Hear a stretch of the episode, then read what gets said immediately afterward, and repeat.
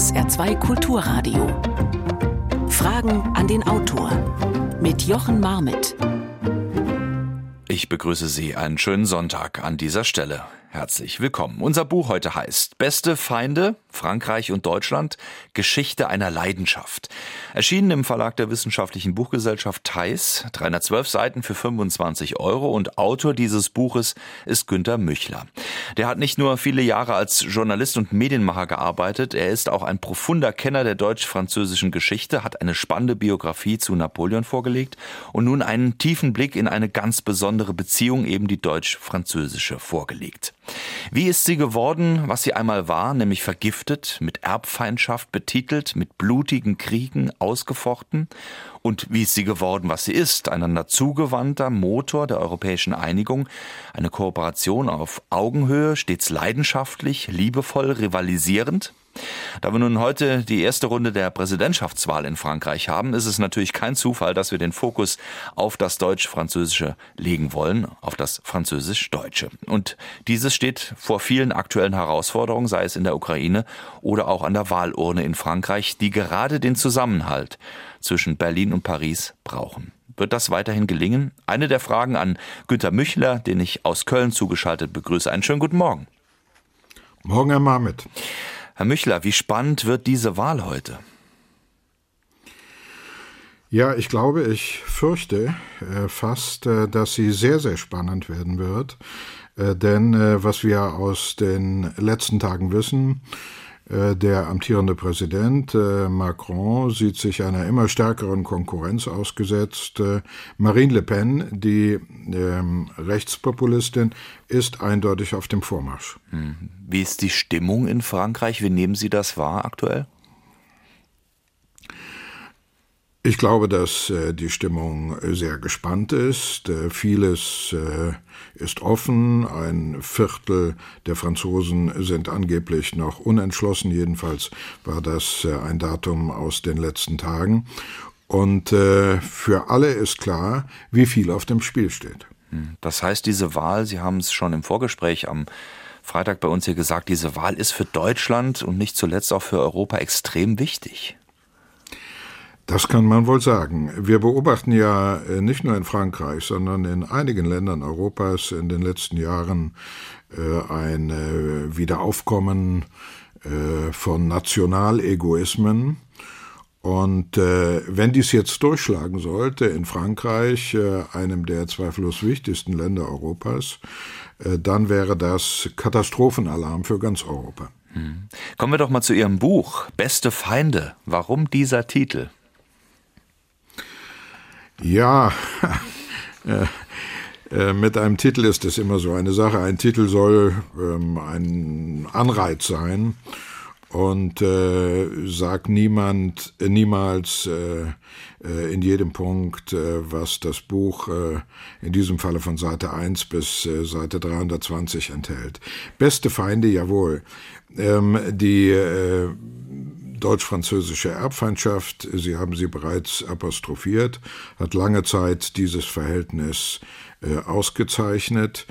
Ähm, seit äh, Beendigung des Zweiten Weltkriegs ist dann die Entwicklung umgeschlagen. Die Einsicht ist äh, gekommen, dass Deutschland und Frankreich unbedingt zueinander rücken müssen damit Europa nicht ganz von der Weltbühne verschwindet. Äh, es ist ein Verhältnis äh, von Rivalität, von Neugier, ähm, aber auch von äh, Zugewandtheit. So war es immer. Ähm, und glücklicherweise hat sich aus dieser Melange in letzter Zeit eine enge Zusammenarbeit der Regierungen ergeben, der Staaten ergeben, aber auch ein enges Zusammenrücken der Völker wie eng dieses Zusammenrücken immer noch ist und was es vielleicht braucht und woher es kommt vor allen Dingen. Darauf wollen wir schauen. Hier bei Fragen an den Autor Günther Müchler heute zu Gast. Wenn Sie mitdiskutieren wollen, Ihre Fragen stellen wollen, gerne 0681 65 100 ist die Nummer, die Sie anrufen können oder an diese Nummer, die 0681 65 100, eine WhatsApp-Sprachnachricht oder eine Mail an Fragen an den Autor mit Bindestrichen dazwischen at sr.de. Und dann sind Sie mit dabei. Herr Müchler, ähm, Sie haben es schon angedeutet, aus Rivalen wurden Freunde. Ähm, war immer dieses Ego-Denken der Knackpunkt? Und wie sieht es da aktuell aus? Ja, ähm, das Ego-Denken war ähm, wichtig und auch äh, verhängnisvoll. Äh, wobei man äh, sagen muss, dass äh, die Erbfeindschaft äh, ähm, asymmetrisch sich entwickelt hat. Äh, in Deutschland geht es los am Beginn des 19. Jahrhunderts, zu einem Zeitpunkt, als Frankreich äh, Deutschland noch nicht so sehr beachtet. Äh, Deutschland ist kein Nationalstaat, es will einer werden, schaut auf Frankreich, das es immer bewundert hat, äh, aber auch gleichzeitig verabscheut hat. Und der Hass auf Frankreich, die Abgrenzung von Frankreich wird zum Mittel, zum Motor ähm, bei der Schaffung des Einheitsstaates, der dann zustande kommt äh, 1870, 71. Ja, das Ernst ist auch Moritz der Zeitpunkt, als ja. dann die äh, Erbfeindschaft gewissermaßen symmetrisch wird, gleichschenklich wird, weil zu diesem Zeitpunkt und äh, speziell äh, aufgrund der Abtrennung äh, von Elsass-Lothringen äh, nun auch in Frankreich der Hass auf Deutschland und der Wunsch nach einer Revanche dominierend wird. Der Begriff der Erbfeindschaft, den wir da äh, schon gehört haben, ist ja durchaus etabliert. Äh, allerdings 1813, so schreiben Sie von Ernst Moritz Arndt, eigentlich forciert. Der schreibt äh, Hass für immer. Also da wird es sozusagen in Worte gefasst, ein Gefühl, um sich abzugrenzen. Äh, und das wird dann mit, mit diesem seltsamen Begriff eigentlich Erbfeindschaft äh, äh, umschrieben. Ähm, diese Selbstertüchtigung, die geschieht eigentlich damals durch Hass auf den anderen. Ja, ähm, wir kennen das ja auch aus der Psychologie, aus der Sozialpsychologie, dass man gewissermaßen zu sich selbst findet äh, in der Abgrenzung gegen ein anderes. Und äh, diese, diesen Reflex, äh, diese ähm, Verbindung nimmt äh, Ernst Moritz Arndt äh, auf.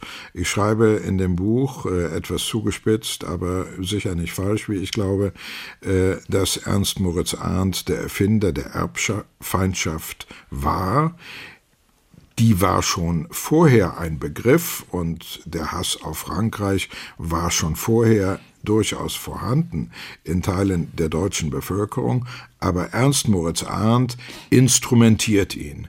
Er sieht in dem Hass auf Frankreich den Kitt, äh, der das vielfältig zersplitterte Deutschland zusammenfassen und die Deutschen ähm, tüchtigen soll äh, zum Bau des Einheitsstaates, einem Bau, der in der Konfrontation äh, mit Frankreich entstehen muss. 0681 65 100, die Nummer hier bei SA2 Kulturradio für Fragen an den Autor Günther Müchler.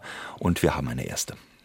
Auf einer Wahlkampfveranstaltung in Lyon sagte die französische Präsidentschaftskandidatin Marine Le Pen, die Erbfeindschaft zwischen Frankreich und Deutschland sei bis zum heutigen Tage nicht überwunden. Wie würden Sie diese Äußerung einordnen? Ich glaube, dass es, äh, äh, dass äh, hier Marine Le Pen ähm, in der Sache völlig falsch liegt. Ähm, sie macht Anleihe ähm, bei einem Gefühl, äh, das äh, hier und da in Frankreich durchaus vorhanden ist. Es ist nicht ein Gefühl ähm, oder eine, eine wieder entstandene Erbfeindschaft, sondern es ist eine Rivalität. Man sieht in Deutschland ähm, äh, einen sehr starken Staat und äh, ähm, schaut in den Spiegel und äh, stellt fest, ja, wir sind äh, hier schwächer und dort schwächer. Wissen Sie, in Frankreich äh, ist, äh, gibt es einen Sport, einen Volkssport, der heißt Statistik. Da wird alles gemessen, alles verglichen. Und wenn äh, die jährliche äh, Begutachtung ähm, der Hosenträgerproduktion wieder anliegt und Deutschland da vor Frankreich liegt, dann wird das schon wahrgenommen. Insofern ähm, trübt äh, Frau Le Pen da, äh, fischt Frau Le Pen äh, im Trüben. Ähm, aber man kann nicht sagen, dass äh, äh, die Erbfeindschaft noch virulent sei in Frankreich. Also populistisches äh, Stimmenfangen durch einen Begriff oder durch auch wieder eine Abgrenzung. Äh, die anderen sind zum Teil daran schuld, dass es uns nicht so gut geht. Genau so ist es, genau so ist es, ja. Eine weitere Frage, Anne Nährenberg, vielen Dank dafür, hat eine Mail geschickt an fragendenautor.sr.de. Die deutsch-französische Freundschaft, ist die tatsächlich in der Bevölkerung auf beiden Seiten verankert oder ist sie dann doch eher politischer Wille und Konstrukt? Nein, ich glaube, sie ist äh, schon sehr stark verankert. Ähm, das, was nach 45 äh, die Politiker ähm, äh, dazu bewogen hat, ähm, ein föderiertes Europa anzugehen auf der Basis einer Aussöhnung der beiden stärksten Kontinentalmächte Frankreich und Deutschland, das ist in den zurückliegenden 70 Jahren nun wirklich tief eingedrungen in das Bewusstsein der Völker. Äh, man darf nicht vergessen, äh, dass äh, zum Beispiel das französische Jugendwerk, ähm, zum Beispiel die ähm, an die tausend Städtepartnerschaften, die es gibt, Millionen Menschen zusammengeführt hat. Da ist viel ähm, an Vorurteil abgebaut worden, einfach durch äh, Kenntnis äh, des anderen. Und äh, insofern ähm, glaube ich, dass, äh, egal wie diese Wahl ausgehen wird, ähm, die deutsch-französische Freundschaft jedenfalls äh, in den Herzen der Menschen etwas sehr Stabiles ist. Wobei diese Stabilität ja nichts Gegebenes eigentlich ist, sondern man muss immer wieder dafür sich engagieren und sie vielleicht auch aktiv betreiben. Haben Sie so ein bisschen den Eindruck, dass das in den letzten Jahren, ja vielleicht sogar Jahrzehnten, in einen äh, Dämmerschlaf verfällt, weil sich auch immer weniger äh, Menschen engagieren. Sie haben zwar das Jugendwerk genannt, aber wenn man auf die Zahlen schaut, äh, ich glaube, allein der Austausch, was die Städtepartnerschaften angeht, ist doch zurückgegangen. Ja, das stimmt. Mit der Freundschaft verhält es sich so wie mit der Freiheit. Heinrich Scheiner hat gesagt, das ist eine Gefängnisblume, die Freiheit. Also äh, sie wird wichtig genommen, dann, wenn man sie gerade nicht hat. Die deutsch-französische Aussöhnung, die deutsch-französische Freundschaft ist gekommen und sie wird abgebucht als etwas, das scheinbar garantiert ist und äh, deshalb äh, beschäftigt man sich äh, nicht äh, ernsthaft äh, damit. Ähm, dabei sollte man wissen, dass nichts auf der Welt garantiert ist. Wir erleben gerade ähm, äh, die Wiederkehr des Krieges in Europa, etwas, das wir auch für unmöglich gehalten haben. Das zeigt also, ähm, dass es unbedingt nötig ist, das Wichtige, dass äh, die Grundlage des Friedens in Europa ist, immer wieder neu zu betrachten, neu in die Hand zu nehmen, neu zu stabilisieren. Dietrich Strohmeier, vielen Dank für die Mail aus Queersheet, hat geschrieben mit der Frage, hat die GroKo nicht einen großen Fehler gemacht, als sie Macrons Angebot zu einer viel stärkeren Zusammenarbeit abgelehnt hat? Ähm, ich teile diese Ansicht. Äh, schon äh, bei Sarkozy äh, hat man beobachten können, dass er immer wieder Vorschläge gemacht hat, um die Zusammenarbeit in Europa ähm, voranzutreiben. Ähm, bei Macron ist das noch stärker gewesen. Macrons Sorbonne-Rede war ein Weckruf an Europa, war auch ein Weckruf an Berlin. Berlin, das und äh, hier muss man einfach feststellen, äh, dass das für die gesamte Amtszeit Merkel gegolten hat. Ähm, von Berlin ist niemals eine Initiative ausgegangen. Berlin hat in sträflicher Weise äh, die Angebote, die Denkangebote, die Macron ähm, gegeben hat, links liegen lassen, unbeachtet gelassen. Ja, da ist einiges dran.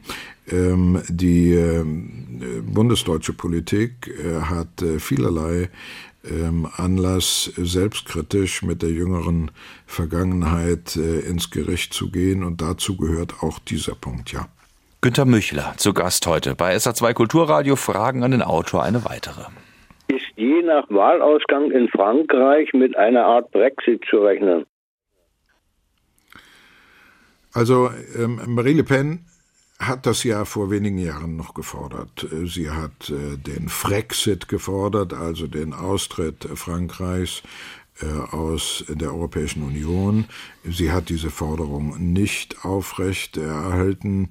Ähm, sie hat, äh, wenn man das so ausdrücken möchte, in den letzten Jahren Kreide gefressen. Der Versuch, äh, sich äh, näher heranzurobben an das bürgerliche Lager äh, war unverkennbar. Also diese Forderung wird nicht mehr erhoben von ihr.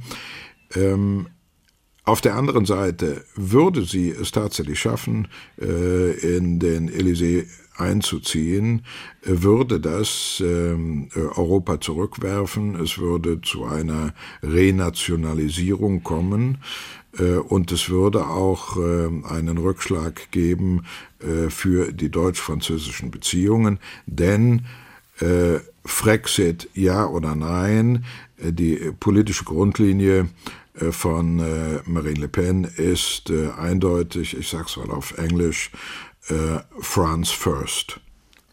Und man muss sich vielleicht auch mal vor Augen halten, es gibt ja dann noch weiter links extreme Meinung und noch weiter rechts extreme Meinung als Marine Le Pen.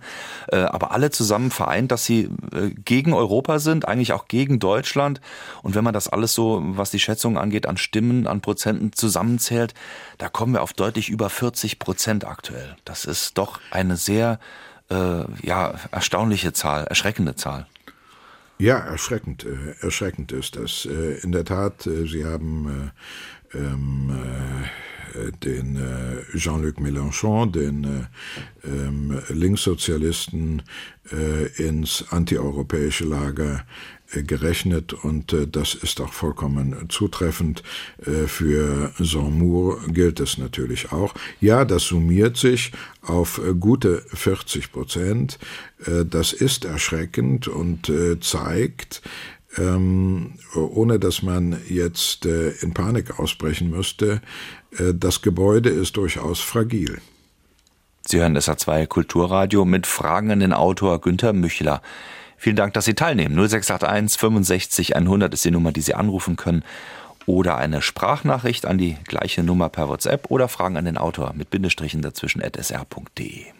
Selbst wenn Macron die Wahl in Frankreich knapp gewinnen wird, was ja wahrscheinlich der Fall sein wird, sind doch die Zentrifugalkräfte in dem Land so groß.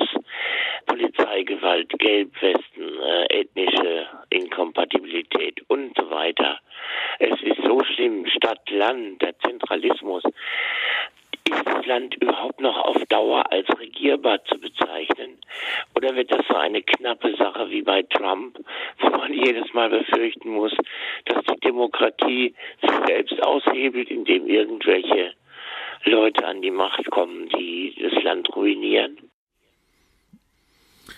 Äh, ich verstehe Ihre Sorge äh, durchaus und äh, Ihre Lagebeschreibung ähm, ist durchaus realistisch. Frankreich ähm, ist von tiefen Gräben durchzogen, nicht erst seit gestern. Das ist einfach eine Tatsache. Ähm, die Franzosen sind ähm, äh, reformresistent. Sie sind dem Status quo noch mehr verhaftet ähm, als wir Deutsche.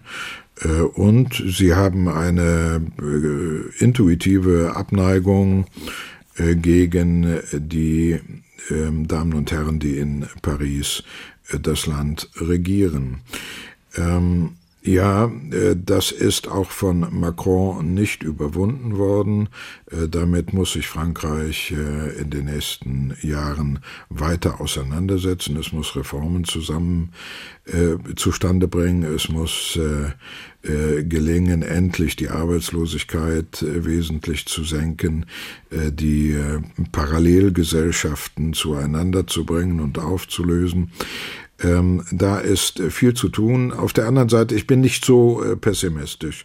Die äh, demokratische Tradition in Frankreich ist äh, sehr, sehr stabil und im Zweifel äh, haben sich die Franzosen dann doch immer wieder äh, zu den Werten der Republik bekannt.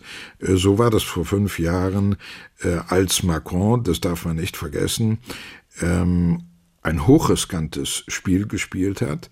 Ähm, er hat äh, vollkommen auf die Karte Europa gesetzt und schon damals äh, war das ähm, äh, nicht so eindeutig. Ähm, so wie wir eben festgestellt haben, waren die Verhältnisse schon vor fünf Jahren.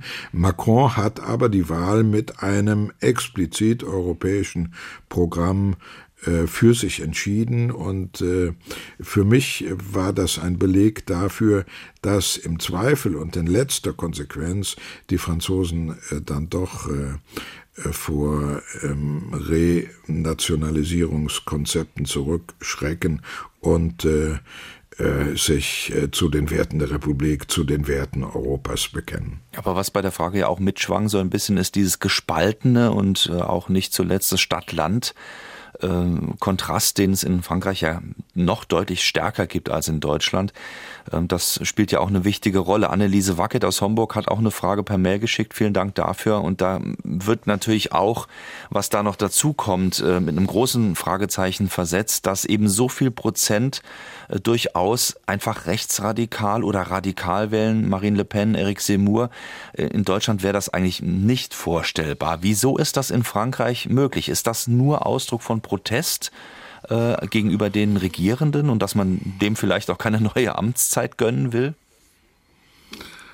Ja, in Frankreich hat es äh, im Grunde seit der Revolution von 1789 immer eine Zweiteilung gegeben, äh, und zwar eine ziemlich äh, radikale Zweiteilung.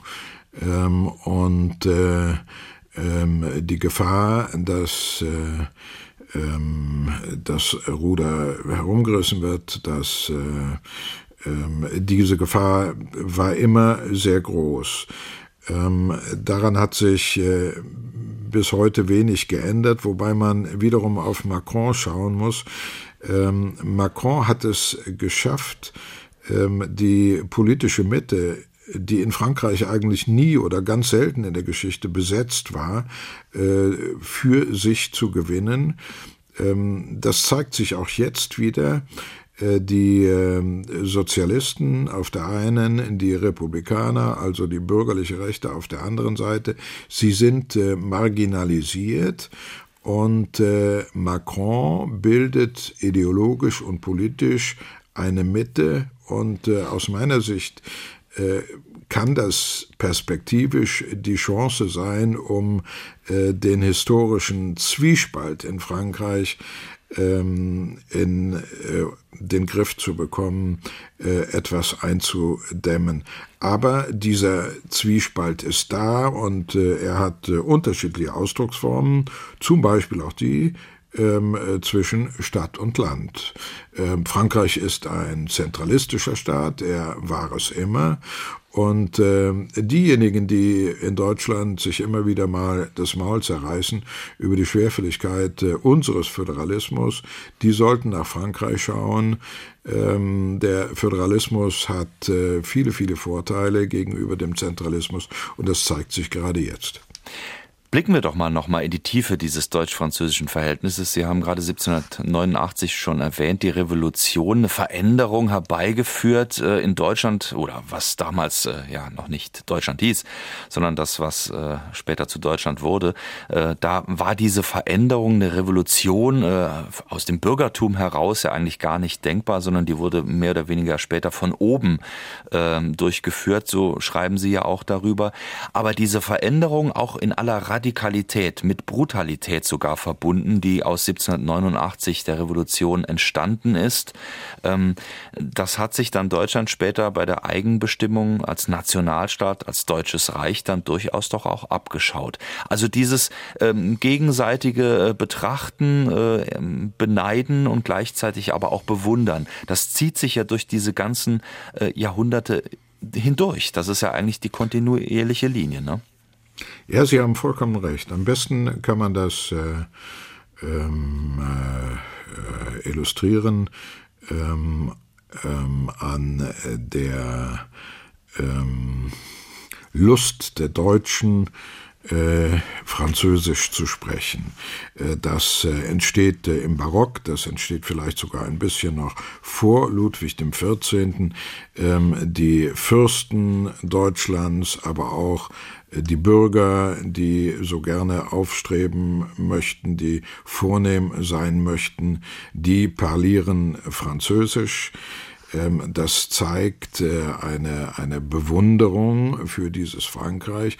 Auf der anderen Seite ähm, äh, gibt es das Klischee vom äh, liederlichen, vom sittenlosen, vom oberflächlichen Franzosen und ähm, dieses ähm, beides zusammen ähm, ist äh, außerordentlich stabil über die Jahrzehnte und Jahrhunderte. Diese Klischees halten sich, diese Verhaltensweisen halten sich auf der einen Seite die Bewunderung, auf der anderen Seite mhm. die Abgrenzung. Mhm. Wobei dieses mit dem sittenlosen Franzosen, wenn man da genauer drauf schaut, das haben sie ja getan, von Martin Luther sogar stammt, also schon über 500 Jahre alt ist und äh, von ihm irgendwann mal niedergeschrieben wurde oder erwähnt wurde und das sozusagen immer weiter benutzt wurde, ausgebaut wurde. Auf der anderen Seite der als tugendhaft, aber dann eben auch äh, ein klein bisschen verklemmt äh, und weniger freie Deutsche äh, steht. Und diese beiden äh, ja, äh, Stereotypen, äh, ich würde mal sagen, die können wir heute auch immer noch finden. Ja, die können wir heute noch finden und äh, richtig ist sicher, dass äh, diese Zuweisung von Nationaleigenschaften ähm, selten so ganz ohne ähm, Grundlage ist. Da ist immer ein bisschen Wahres dran, aber in der Zuspitzung äh, wird das äh, nicht nur falsch, sondern auch gefährlich. Aber diese Stereotype, ja, sie haben eine unendliche Zählebigkeit. Evelyn Nell äh, greift auch in ihrer Mail, vielen Dank dafür, auf genau äh, diese ja, Einordnung, sage ich jetzt mal zurück. Die Deutschen leben, um zu arbeiten, der Franzose arbeitet, um zu leben. Ähm, diese Grundhaltung, diese, sagen wir mal, Arbeitsmentalität der beiden Nationen überspitzt, ähm, wie wirkt sich das vielleicht aktuell auch äh, aus äh, in, der, in der Lage, die wir haben, beispielsweise auf die Kriegssituation in der Ukraine? Gibt es da sozusagen nationale ähm, Mentalitätsunterschiede, um an diese ja, schwierige Situation, gefährliche Situation in der Ukraine ranzugehen? Das glaube ich eher nicht. Äh, in Frankreich, äh, und ich war erst kürzlich wieder dort, äh, finden Sie ähm, in ähnlicher Weise die Manifestationen äh, für die ukrainische Sache. An jedem öffentlichen Gebäude äh, hängen die Nationalfahnen der Ukraine und die Bereitschaft der Bevölkerung, ähm, Ukrainern unter die Arme zu greifen, ukrainische Flüchtlinge aufzunehmen, ist nach meinem Eindruck genauso verbreitet wie in Deutschland, wie auch auf politischer Seite ähm, der Wille, äh, die Ukraine politisch und militärisch zu unterstützen, allerdings mit äh, den Grenzen, über die immer wieder ähm, gesprochen wird und die letztlich zurückzuführen sind auf äh, den Grundsachverhalt, die Ukraine gehört nicht zur NATO. Eine weitere Frage an Günter Müchler. Im Jahre 2010 ließ sich Frankreich die letzte Rate der Reparationen aus dem Versailler Vertrag auszahlen. Das waren knapp 200 Millionen Euro. Wie passt das äh, zur äh, damals schon lange hochgehaltenen deutsch-französischen Freundschaft? Sind die Politiker in Frankreich nicht doch sehr nationalistisch? Und zwar nicht nur Frau Le Pen. Und wie ist die Haltung der Franzosen allgemein? Da sind gleich mehrere Fragen mit drin, aber schauen wir doch mal auf diese Reparationszahlungen, die aus dem Versailler Friedensvertrag sich ergeben haben ähm, und die Frage nach dem Nationalismus. Also ähm, Wahrscheinlich ähm, äh, müssten die meisten oder werden die meisten Zuhörerinnen und Zuhörer jetzt äh, die Stirn runzeln äh, und sich die Augen reiben. Ähm, dass dies damals geschehen ist, äh, ist eigentlich nie ein großes Thema gewesen und äh, das spricht aus meiner Sicht äh, dafür, dass das aufgefasst und eingeordnet wurde gewissermaßen als ähm, äh, bürokratischer Vorgang. Äh, das hat äh, die Beziehungen zwischen äh, Paris und äh, äh, Berlin, zwischen Franzosen und Deutschen in keiner Weise beeinflusst. Also das sollte man nicht zu hoch aufhängen. Die Frage nach dem Nationalismus bei nicht nur den extremen Kandidaten? Also man muss sicher einen Unterschied äh, sehen. Äh, Frankreich äh, war ähm, Großmacht. Die Großmachtstellung wurde erschüttert, schon durch den Ersten Weltkrieg, noch mehr durch den Zweiten Weltkrieg. Und als der Zweite Weltkrieg vorüber war, den Frankreich in ziemlich schmählicher Weise ähm, erlebt hat, ähm, gingen auch noch die Kolonien verloren, also das, was vom französischen Weltreich geblieben war.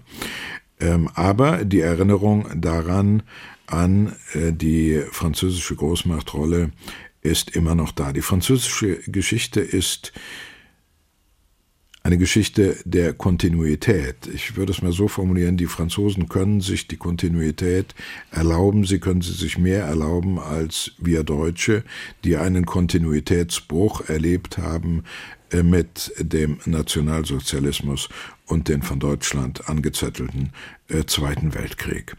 Seither sind äh, viele Punkte der Bewertung, zum Beispiel der Nation, äh, des Nationalegoismus äh, bei uns in ein anderes Licht gerückt als in den Franzosen. Die Franzosen ähm, gehen mit den nationalen Symbolen sehr viel ähm, äh, offener ähm, um.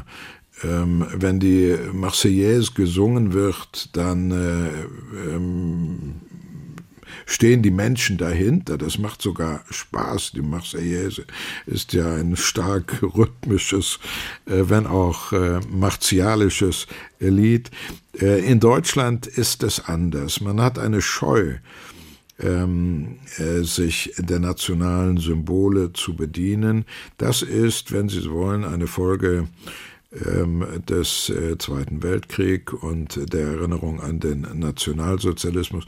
Insofern gibt es da durchaus Bewertungsunterschiede, die aber ähm, äh, durch die Zusammenarbeit in Europa, und jetzt kommen wir wieder auf den Punkt, der ganz wichtig ist, dieses Europa ist eben ähm, eine Form, ähm, mit Unterschieden zu leben, sie aber nicht virulent werden zu lassen. Äh, und äh, insofern ähm, gleichen sich äh, Deutschland und Frankreich auch auf diesem Feld mehr und mehr an. Beschützt die Fosse Frapp auch Deutschland? Das heißt, sind wir unter dem Schirm der Atomregimenter von Frankreich? Potenziell ja. Äh, Sie wissen auch, dass äh, unter Macron man angefangen hat äh, zu sprechen über die nukleare Teilhabe Deutschlands. Ähm, darüber muss noch sehr viel mehr diskutiert werden und ich könnte mir vorstellen, dass durch diesen riesigen Schock, äh, der ausgeht äh, von dem Krieg äh, im Osten Europas, ähm, eine Besinnung ähm, einkehrt, dass äh, Europa äh, nicht nur miteinander wirtschaften muss, sondern dass Europa auch für sich eine Sicherheit schaffen muss. Hier gibt es zweifellos Anknüpfungspunkte äh, an äh, die Ideen äh, Macrons. Ähm, es muss äh, ähm, Europa ähm, äh, erstarken äh, auch sicherheitspolitisch. Natürlich ist die Forste Frapp äh, nicht zu vergleichen mit dem, was die Amerikaner nuklear aufzubieten haben. Insofern ist eine ähm, äh, sicherheitspolitische Loslösung ähm, von den Amerikanern widersinnig. Und gerade jetzt sehen wir ja, dass das nordatlantische Bündnis eigentlich äh, wieder enger zusammenrückt. Trotzdem, wir haben Trump erlebt und wir haben erlebt, dass dieser Mann ähm, äh, von Bündnisverpflichtungen überhaupt nichts gehalten hat. Also es gibt viele gute Gründe, nicht nur den äh, Ukraine-Krieg, um äh, etwas zu schaffen in Europa, das leider im Jahre 1954 gescheitert ist, die Europäische Verteidigungsgemeinschaft. Martin Rees, vielen Dank auch für die vielen Fragen von ihm. Äh, hat eine dabei, die genau in diese Richtung geht. Wie ist das eigentlich?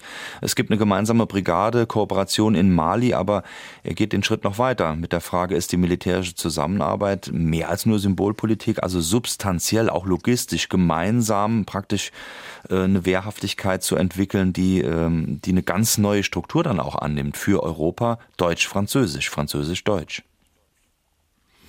Also so eine militärische Zusammenarbeit besteht ja aus ganz unterschiedlichen ähm, Aspekten. Da geht es um äh, gemeinsame Rüstungsplanung, auch um äh, eine ähm, gemeinsame Rüstungsindustrie, um gemeinsame Projekte. Es geht um äh, das Vorhandensein integrierter ähm, äh, Truppen. Äh, es geht äh, aber auch um äh, das praktische Beispiel, um den Einsatz, um die Erfahrungen im Einsatz. Insofern ist Mali ähm, bei allem, was man da kritisch äh, einwenden kann, äh, schon sehr wichtig. Ja, da ist etwas vorhanden, ähm, das mehr ist, auch heute schon mehr ist als Symbolpolitik, aber es muss forciert werden, ohne jede Frage. Wobei uns natürlich allen lieber wäre, wir könnten gemeinsam abrüsten. Das wäre uns lieber, ähm, aber ähm, ich glaube, diese Naivität ist uns äh, abgekauft worden äh, mit äh, dem, was am 24. Februar begonnen hat. Sie hören SA2 Kulturradio mit Fragen an den Autor Günter Müchler. Beste Feinde, Frankreich und Deutschland, Geschichte einer Leidenschaft, heute das Thema. Und wir haben noch eine Menge Fragen. Bitteschön. Hat der Autor eine Erklärung für die so extrem auf Kernenergie ausgerichtete Energiepolitik Frankreichs einerseits und der diesbezüglichen Zurückhaltung Deutschlands? Treffen hier französischer Existenzialismus und German Angst aufeinander? Ich weiß nicht, ob das äh, genau die richtigen Bezeichnungen sind, aber ähm, äh, was Sie sagen, teile ich im Kern. Ja, hier treffen unterschiedliche Auffassungen, auch was äh, Technologie und Technologiefolgen angeht, aufeinander. Eine weitere Frage. Lösen wir uns aus der wirtschaftlichen Zange der USA. Wichtig wäre, ein ausgewogenes Miteinander der europäischen Länder für Deutschland, vielleicht ganz besonders mit Frankreich. Also auch da nochmal der Hinweis, wir haben es vorhin schon angedeutet oder Sie haben es angedeutet, ähm, mit den USA verbunden zu sein ist gut, aber besser ist, wenn Europa ähm, sozusagen äh, eine eigene Lösung oder eine starke Lösung, eine Miteinanderlösung finden würde. Ohne jede Frage. Das gilt äh, für die Wirtschaft, das gilt für die ähm, Außenpolitik, das gilt für die Sicherheitspolitik. Eine weitere Frage. Seit 1991 besitzen wir ein Haus im Elsass. In der ganzen Zeit bis heute haben wir keinen Deutschhass erlebt. Liegt das vielleicht daran, dass wir als Saarländer in der Vergangenheit zweimal unter französischer Verwaltung standen? Oder liegt es daran, dass wir als Saarländer eine besondere Beziehung zu Frankreich haben? Tja, das ist jetzt eine schwierige Frage. Aber auch eine spannende Frage. Ähm, das Saarland spielt ja eine ähnliche Rolle ähm, auch in der Geschichte, ähm, wie das Elsass. Das Elsass äh, war immer zwischen den Mühlsteinen, äh, hier äh, Frankreich, dort Deutschland. Und für das Saarland gilt das jedenfalls seit, ja, seit den Napoleonischen Kriegen. Ähm,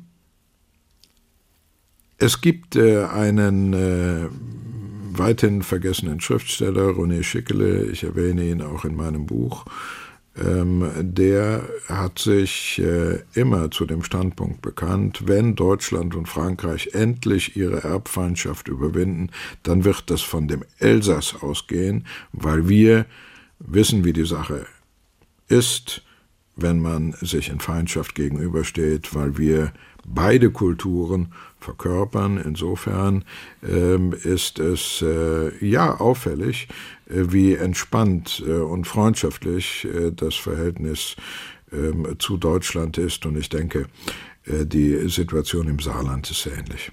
Und Sie schreiben in Ihrem Buch ja auch über die besondere Rolle des Rheins, der immer wieder auch ein Kristallisationsfluss in dem Fall geworden ist und war, nicht nur was äh, das französische Rheinland angeht oder auch die napoleonische Zeit, auch später natürlich und äh, aktuell eine ja, grüne Grenze, ähm, möge sie das auch bleiben in pandemischen Zeiten, Klammer zu, ähm, geworden ist. Der Rhein steht auf jeden Fall für etwas, was ähm, ja diese beiden Länder, Nationen und auch die Menschen äh, diesseits und jenseits immer wieder äh, getrennt und verbunden hat. Also auch eine ganz äh, wichtige Linie, die in Ihrem Buch immer wieder auftaucht.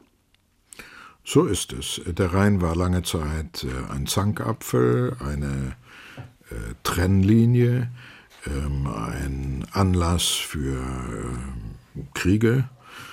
Ähm, inzwischen ist der Rhein äh, zu etwas geworden, was äh, die beiden Länder miteinander ähm, verbindet. Wenn man äh, über Aubernay steht ähm, und vor dem Denkmal von Saint-Odile, der Schutzheiligen des Elsass, schaut man über das ganze Rheintal, man sieht äh, den Fluss in der Ferne. Ja, äh, das ist etwas, dieser Rhein, er gehört äh, äh zu unserer gemeinsamen Geschichte und ist heute, Gott sei Dank, nicht mehr Trennlinie, sondern eine Brücke. Eine weitere Frage. Meine Frage an den Autor ist folgende. Welchen Einfluss sieht er in der aktuellen Situation, äh, in dem Krieg in der Ukraine, äh, auf die Wahl in Frankreich? Weil das könnte ja auch Anlass für die Franzosen sein, zu einer größeren Einheit für Europa zu stimmen und nach einer starken Regierung zu rufen, die man sich zurzeit bei Marie Le Pen nicht gut vorstellen kann. Ja, ähm, äh, möge es so sein. Äh, es hat ja auch eine Weile so ausgesehen. Ähm, äh, Macron, der sich äh, vom ersten Tag an sehr stark äh, engagiert hatte, in der Auseinandersetzung mit Russland, in den Überlegungen, wie kann man der Ukraine helfen. Äh, Macrons Umfragewerte stiegen, so wie in Krisenzeiten ja immer, oder Krisenzeiten sind immer oder jedenfalls oft äh, Zeiten der Exekutive. In den letzten ähm, zwei Wochen ähm, ist das offenbar abgeflacht. Nur vom Grundsatz her, von der Vernunft her, ist das, was Sie hoffen, ähm, genau das, was wir alle hoffen müssen. Äh, es spricht doch jede Logik dafür, äh, dass Europa äh, stärker zusammenrücken muss, nach dem, was ähm, am 24. Februar in der Ukraine begonnen hat. Denken wir das doch mal umgekehrt. Es wäre schön, wenn es so wäre, es gäbe keinen Angriffskrieg in der Ukraine durch Russland. Wenn es ihn nicht gäbe, wäre dann Marine Le Pen jetzt in den Umfragen noch weiter vorne? Ah, das ist Spekulation. Das ist Spekulation. Ich, man, kann, man kann das nicht sagen. Ähm, nur ähm, dieser Ukraine-Krieg ist, wie es in anderer Weise die Trump-Zeit war, ein Weckruf für Europa. Wer jetzt glaubt, äh, dass äh, die Renationalisierung, der Nationalegoismus das Rezept der Zukunft sein könne, der hat die Politik nicht verstanden. Wie hoch ist Russlands Interesse daran, Frankreichs Wahlen zu manipulieren?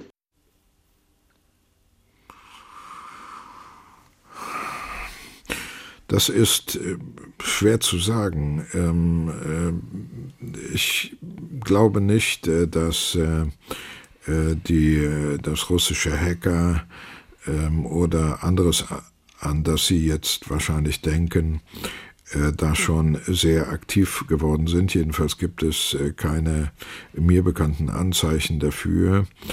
Ähm, trotzdem muss man natürlich sagen, ähm, es gibt eine ähm, gewisse Nähe zwischen äh, Marine Le Pen äh, und dem Kreml und Putin.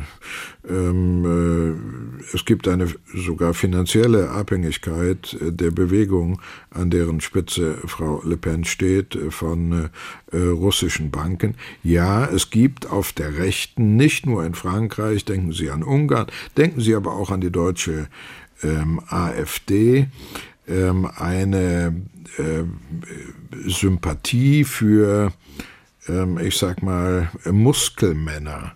Und äh, dazu gehört äh, der Putin. Solche autokratischen ähm, Personen, äh, denen alles gleichgültig ist, die rücksichtslos, rücksichtslos über äh, die Interessen anderer hinweggehen und nur das Interesse des eigenen Staates und das persönliche Interesse im Blick haben. Äh, die ist stark verbreitet auf der äh, rechten Seite. Und äh, ähm, insofern denke ich, dass Putin sich einen Wahlsieg Le Pen wünschen wird. Jürgen Bost aus St. Ingbert, vielen Dank für die Mail, fragt, haben Frankreich und Deutschland in ihrem politischen Zusammenspiel in Europa eher zur Vertiefung der Gemeinschaft beigetragen oder bestätigen sie sich auch als Bremse für die Weiterentwicklung? Das kann man im Einzelnen schwer sagen. Ähm, de Gaulle hat äh, die europäische Entwicklung sowohl gebremst äh, wie weitergebracht. Ähm, und äh, daran hat sich im Grundsatz nichts geändert. Ich glaube, dass beide im Wesentlichen an einem Strang ziehen, jedenfalls was die Vision angeht. Und dass man da keine nennenswerten äh, Unterschiede ausmachen kann. Die Unterschiede, die es gibt, sind Unterschiede äh, im Tempo, äh, in der Taktik und so weiter, aber nicht grundsätzliche Unterschiede. Günter Müchler zu Gast bei SA2 Kulturradio. Zehn Minuten vor zehn haben wir es mit seinem Buch Beste Feinde. Er wirft ja einen tiefen historischen Blick auch in die deutsch-französischen, die französisch-deutschen Beziehungen, unter anderem natürlich auch den Wendepunkt 1870, 1871, den deutsch-französischen Krieg und was daraus entstanden ist, unter anderem natürlich die beiden Weltkriege. Und da haben sie vor allen Dingen im zweiten äh, dann den Blick doch auf Albert Camus, äh, den französischen Schriftsteller, ähm, etwas gelegt und auf einen Franz Stock, einen Deutschen, der in äh, Paris all jenen nochmal ein letztes Geleit gegeben hat, die dort erschossen wurden als ähm, Mitglieder der Resistance. Warum haben Sie diesen äh, Franz Stock und nicht zuletzt auch Albert Camus ausgewählt als Figuren? Warum sind die beiden so wichtig? In aller Kürze.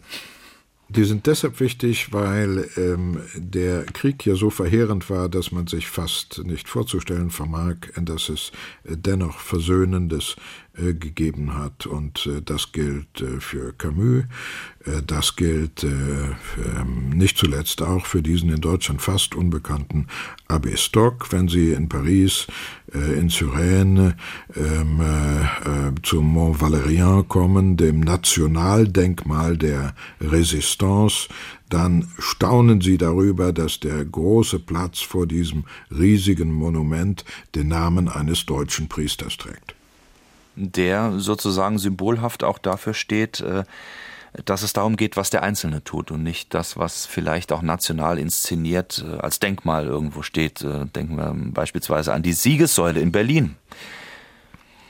Der Einzelne steht in der Verantwortung, der Einzelne ähm, hat äh, äh, sein Verhalten nach christlichen Grundsätzen auszurichten. So hat der AB Franz Stock gedacht und äh, er hat äh, unendlich viel Gutes getan, das in Frankreich ähm, interessanterweise stärker wahrgenommen wird als in Deutschland. Wie sieht's denn dann aus mit der Inszenierung dieser Siege? Ich habe gerade die Siegessäule in Berlin äh, genannt. Es gibt ja doch noch einige andere in Deutschland und in Frankreich. Ähm, da sind ja diese Wunden und auch dieses äh, über dem anderen stehen doch äh, inszeniert worden. Ist das alles Vergangenheit? Können wir das alles wegräumen? Sie schreiben ja auch äh, am Ende Ihres Buches darüber, vielleicht im Stichpunkt Cancel Culture, dass wir das nicht tun sollten.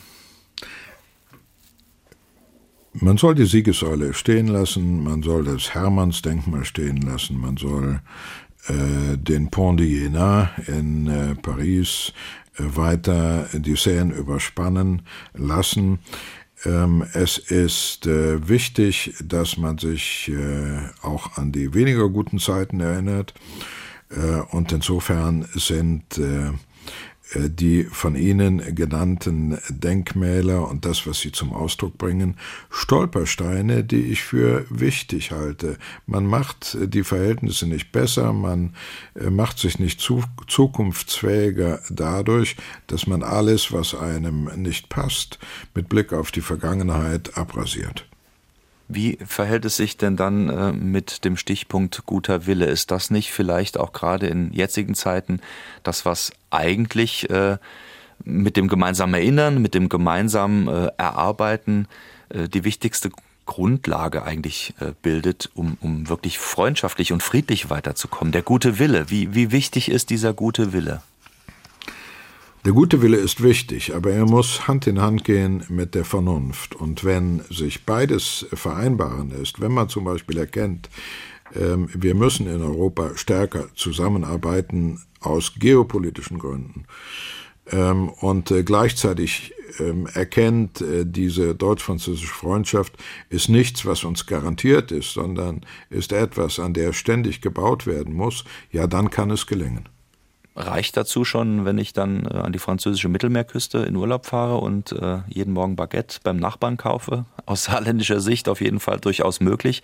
Aber nee, ganz konkret, wie geht sowas? Ja, das also nicht nur auf der hohen durch Ebene. Durch ne? Begegnung, ne? durch gegenseitiges äh, Interesse. Wissen Sie, ähm, auf dem Höhepunkt des Krieges von 70, 71 äh, haben die Philosophen Renan und Strauss sich Briefe geschrieben und der äh, Ernest Renan schreibt, das Unglück ist, dass Frankreich Deutschland nicht versteht und dass Deutschland Frankreich nicht versteht. Wie gesagt, Höhepunkt des 70-71er Krieges. Daraus die Lehre zu ziehen heißt, wir müssen uns füreinander interessieren, wir müssen auch auf bürgerlich, auf menschlicher Ebene äh, den äh, Kontakt pflegen und ausbauen und mir scheint, äh, dass das auch ähm, funktioniert. Also auch das etwas verstaubte äh, Bild der deutsch-französischen Städtepartnerschaften. Äh, Hans-Werner Ferner aus Überherrn fragt da, äh, gibt es da immer noch jede Menge? Natürlich gibt es noch jede Menge, wie viele genau will er wissen, aber ich denke, das ist jetzt etwas schwierig zu beantworten. Aber welche Bedeutung messen Sie diesen nach wie vor zu? Also unter dem Buchstaben A gibt es 45 deutsch-französische Partnerschaften und von daher kann man äh, ähm, extrapolieren. Es gibt sehr viele, die heute nicht mehr so im Fokus stehen wie äh, früher und möglicherweise äh, müssen auch andere Formen gefunden werden. Wichtig ist, dass äh, die Partnerschaft auch äh, für die Menschen nachvollziehbare äh, Dinge bedeuten. Insofern ist äh, die Einführung des Euro unendlich wichtig gewesen. Das ist etwas, das ist sinnliche Realität. Insofern ist es wichtig gewesen, einen so großartigen Sender zu schaffen wie Arte. Das ist äh, sinnlich ähm, gesehen Zusammenarbeit und äh, das können die Menschen fassen und äh, deshalb äh, äh, können sie so etwas wie die deutsch-französische Partnerschaft auch wertschätzen. Aber nicht überholt das Prinzip, nicht angestaubt, oder? Nein, ganz im Gegenteil, ganz im Gegenteil. Wir müssen noch mehr Beispiele dieser Art schaffen. Ähm, auch durch einen Ausbau der Sicherheitszusammenarbeit, über die wir eben gesprochen haben, äh, entstehen viele neue Brücken des Verständnisses, aber auch der Schicksalsgemeinschaft. Man muss Schicksalsgemeinschaft empfinden. Äh, und äh, das muss mehr sein als nur ein Wort. Und äh, äh, auch daran müssen die Politiker arbeiten. Meine letzte Frage an Sie, Günter Müchler. Ähm, wie heißt der nächste Präsident in Frankreich? Äh, ich bin von Grund auf äh, optimistisch und deshalb sage ich Emmanuel Macron. Letzte Frage einer Hörerin. Allen Beteiligten vielen Dank fürs Mitmachen. Christel André aus Schwalbach. Ähm, sie fragt, was müsste sich denn ändern, damit aus ihrem Titel Beste Feinde beste Freunde wird? Ja, äh, so schlimm ist es ja nicht mit den besten Feinden. Reibung erzeugt ja immer etwas Positives. Äh, Reibung ist gut und äh, ähm, belassen wir es dabei. Vielen Dank an Günter Müchler. Beste Feinde Frankreich und Deutschland, Geschichte einer Leidenschaft. Sein Buch war heute hier im Fokus bei Fragen an den Autor. Ihnen gutes Gelingen und hoffen wir mal, dass Ihre Prognose dann auch Realität wird, was zumindest mal den Ausgang der Präsidentschaftswahl und auch dem Titel Ihres Buches angeht. Vielen Dank, Herr Müchler. Ich danke Ihnen. Je ein Exemplar des Buches, erschienen bei der Wissenschaftlichen Buchgesellschaft Theis Verlag, haben heute Rudolf Müller aus Saarbrücken, Thomas Stresser aus Schöneck und Anneliese Wackett aus Homburg gewonnen. Ihnen viel Spaß damit, allen anderen sei dieses wundervolle Buch, das sehr gut und flüssig und unterhaltsam zu lesen ist, durchaus empfohlen. Beste Feinde Frankreich und Deutschland von Günter Müchler. Nächste Woche, da wünschen wir Ihnen ein friedvolles und erholsames Osterfest am Ostersonntag. Wir sind wieder für Sie da am 24. April mit Christopher Nehring. Dann bei Fragen an den Autor mit dem Titel Wenn Staaten töten, Hintergründe, Motive und Methoden. Es geht nicht zuletzt um spektakuläre Morde oder Mordversuche im Auftrag von Geheimdiensten und das liegt noch alles gar nicht so lange zurück, nicht zuletzt der Tiergartenmord beispielsweise im Jahr 2020. Wie muten diese Relikte aus Zeiten des Kalten Krieges jetzt an? Wer organisiert? Wer gerät ins Visier von Geheimdiensten? Thema dann bei Kai Schmieding am 24. April übernächste Woche bei Fragen an den Autor. Diese Sendung wie immer auf sr2.de als Podcast und ich sag Danke, wünsche Ihnen jetzt einen schönen Sonntag. Es verabschiedet sich Jochen Marmit.